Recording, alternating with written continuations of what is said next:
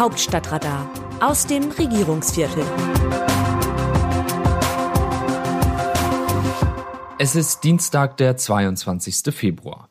In der Linken meldeten sich jetzt zwei ehemalige Bundestagsabgeordnete zu Wort, die offenbar nicht mehr ausgehalten haben, wie sich ihre Partei in der Ukraine-Krise positioniert. Der langjährige Außenpolitiker Stefan Liebig, der im Herbst freiwillig aus dem Parlament schied, und der Verteidigungsexperte Matthias Höhn, der es wegen des schlechten Wahlergebnisses unfreiwillig tat. Beiden ist augenscheinlich der Kragen geplatzt. Denn sie äußerten sich betont kritisch zum Vorgehen des russischen Präsidenten Wladimir Putin. Und ihre Statements stehen quer zu dem, was aus der Linken sonst nach außen dringt. Das ist nämlich sehr Putin-freundlich. Da ist zum Beispiel die Obfrau der Linksfraktion im Auswärtigen Ausschuss, Sevim Dagdelen, die erst am Freitag wieder eine Pressemitteilung verschicken ließ. Es ist höchste Zeit, den Stopp der NATO-Erweiterung wie auch eine substanzielle Autonomie für den Donbass auf die Tagesordnung zu setzen, heißt es darin. Und weiter, um den Konflikt zu lösen, helfen kein Kriegsgeheul, Drohgebärden mit immer neuen Sanktionen und Säbelrasseln mit frischen NATO-Truppen an Russlands Grenzen. Vom russischen Truppenaufmarsch an der ukrainischen Grenze und der damit verbundenen Kriegsdrohung findet sich in der Pressemitteilung nichts. Die einstige Linksfraktionsvorsitzende Sarah Wagenknecht, laut Umfrage bei AfD-Anhängern die zweitbeliebteste Politikerin, beklagte in der ARD-Talkshow Anne Will eine amerikanische Aggressivität, mit der ein russischer Einmarsch herbeigeredet werde.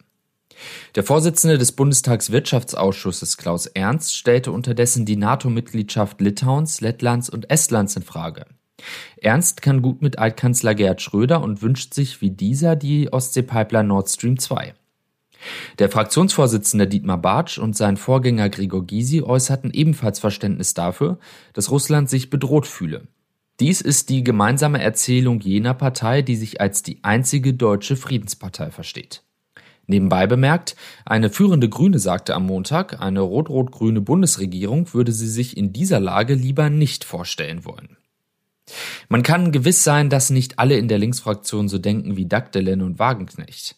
Doch die anderen sind nicht zu hören. Das geht auch für die Parteivorsitzenden Janine Wissler und Susanne Henning-Welsow. Die deutsche Presseagentur verbreitete am 28. Januar ein Statement Henning Wilsows, in dem sie einen Sicherheitskorridor zwischen Russland und der NATO anmahnte. Viel mehr war nicht. In Talkshows wurden beide auch deshalb eher selten eingeladen, weil sie zu wenig polarisieren.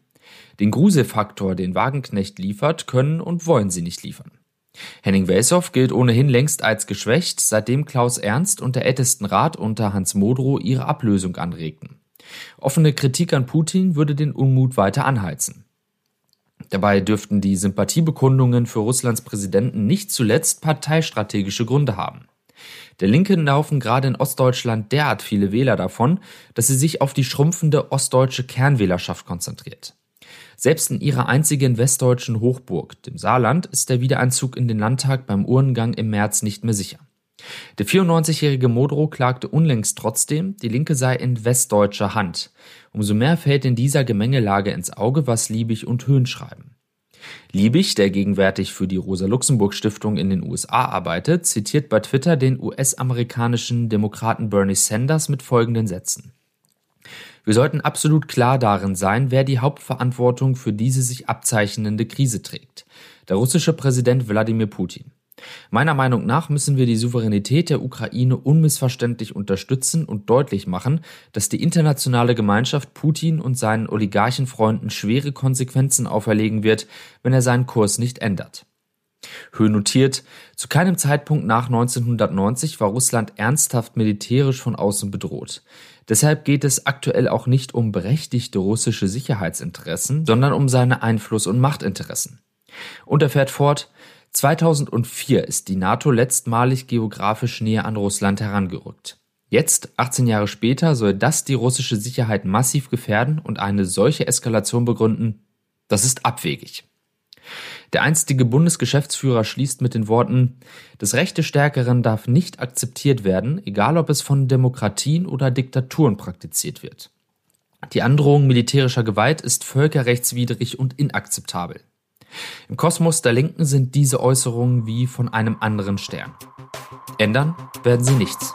Aus dem Wörterbuch Politsprech Deutsch.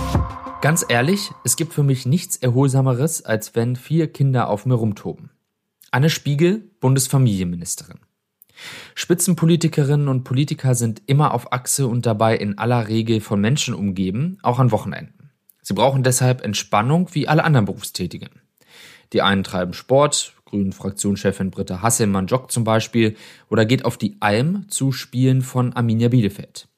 Der CDU-Außenpolitiker Norbert Röttgen bevorzugt Spaziergänge mit seinem Hund Chrissy ins Siegengebirge oder sonst wo am Rhein.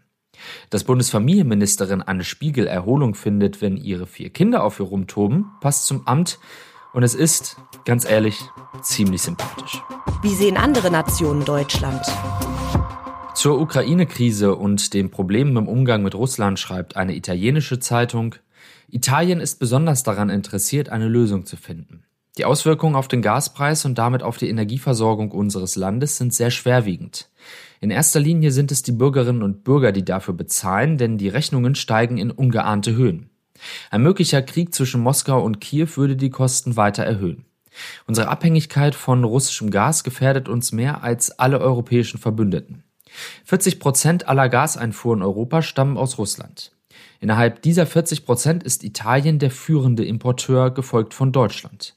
Aus diesem Grund sind Italien und Deutschland die beiden EU-Länder, die mehr Aufmerksamkeit und vor allem mehr Umsicht bei Sanktionen fordern, die die EU-Kommission gegen Moskau vorbereitet.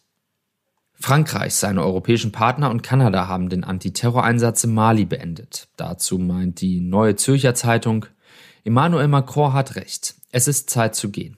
Die Bedingungen für den von Frankreich angeführten Antiterroreinsatz in Mali haben sich in den letzten Monaten kontinuierlich verschlechtert. Bereits im vergangenen Frühsommer, als es in Bamako zum zweiten Militärputsch innerhalb neun Monaten kam, war eigentlich klar, so weitermachen wie bisher, das hat keinen Sinn mehr. Der Abzug der französischen Truppen wird auf die UN-Mission, in deren Rahmen sich Deutschland mit gut 1000 Soldaten engagiert, vorerst zwar keinen direkten Einfluss haben. Dennoch stellt sich für Deutschland jetzt mit noch größerem Nachdruck die Frage, ob man sich an der Seite einer militärischen Übergangsregierung engagieren möchte, deren Kommandanten die Bemühungen um Demokratie mit Füßen treten und die inzwischen gar unter EU-Sanktionen gestellt worden sind. Eigentlich kann auch in Berlin die Antwort nur sein, es ist Zeit zu gehen. Das Autorenteam dieses Newsletters meldet sich am Donnerstag wieder, dann berichtet meine Kollegin Eva Quanbeck. Text Markus Decker, am Mikrofon Dennis Pützing.